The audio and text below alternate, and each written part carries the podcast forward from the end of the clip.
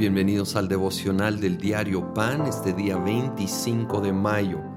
Pasamos al capítulo 7 de Segunda de Corintios que empieza así: Como tenemos estas promesas, queridos hermanos, purifiquémonos de todo lo que contamina el cuerpo y el espíritu, para completar en el temor de Dios la obra de nuestra santificación nosotros somos hechos santos delante de Dios en posición en el instante de la salvación.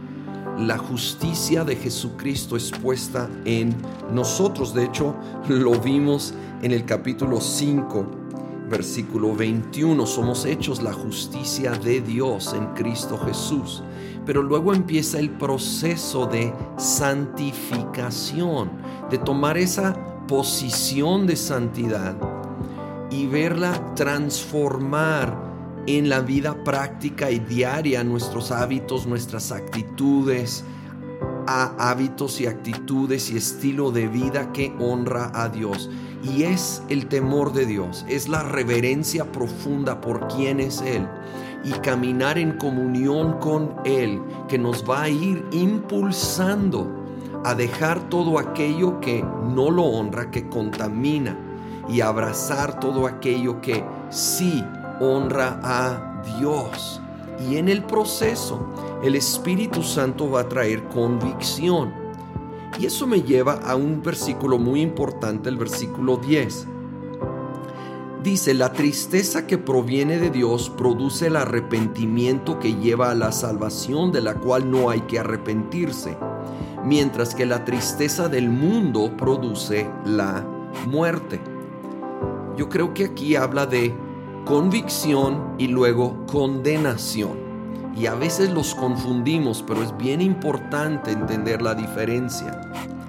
Aquí convicción se describe como la tristeza que proviene de Dios, produce arrepentimiento y lleva a la salvación de lo cual no hay que arrepentirse. Es decir, llega la convicción, ese sentir de Dios cuando hemos pecado, que nos hace saber que hemos pecado, nos impulsa al arrepentimiento para la salvación, para no solo la salvación de, de, nuestra alma inicial, sino caminar en salvación, buscar a Dios, nos impulsa a volver a Él y caminar cerca de Él. Y dice que de, lo cual ya no hay que arrepentirse.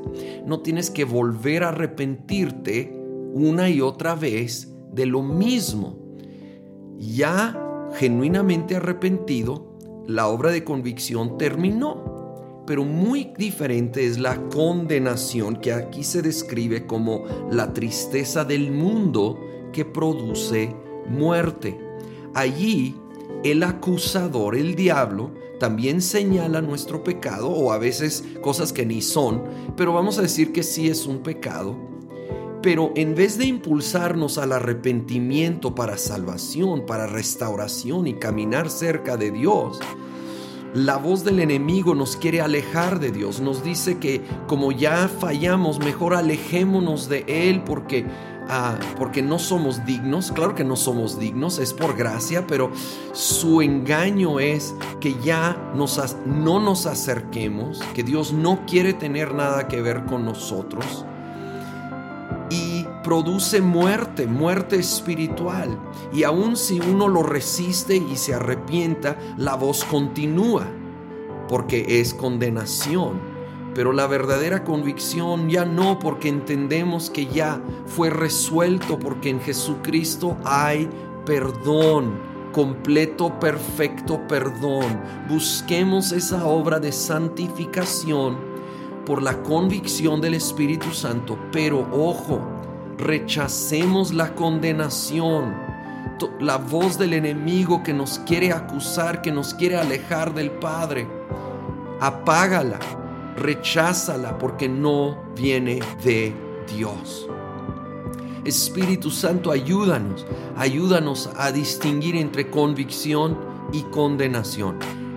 Impúlsanos a esa obra de santificación continua, diaria, para vernos más y más como tu ser moldeados a tu imagen Espíritu de Dios, y a la vez líbranos de toda condenación, porque no viene de ti, porque no hay condenación para los que estamos en Cristo Jesús, en tu nombre, Cristo. Amén.